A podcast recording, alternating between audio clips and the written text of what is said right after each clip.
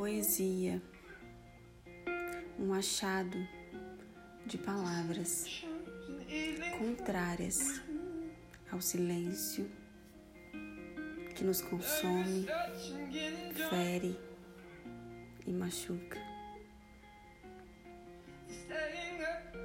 Inúmeras vezes esperamos uma resposta de algo ou alguém que na verdade não tem nada a nos dizer.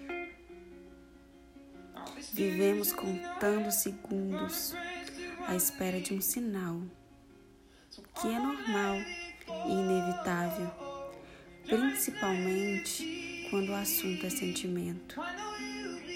Acabamos nos frustrando quando o que recebemos é só o silêncio.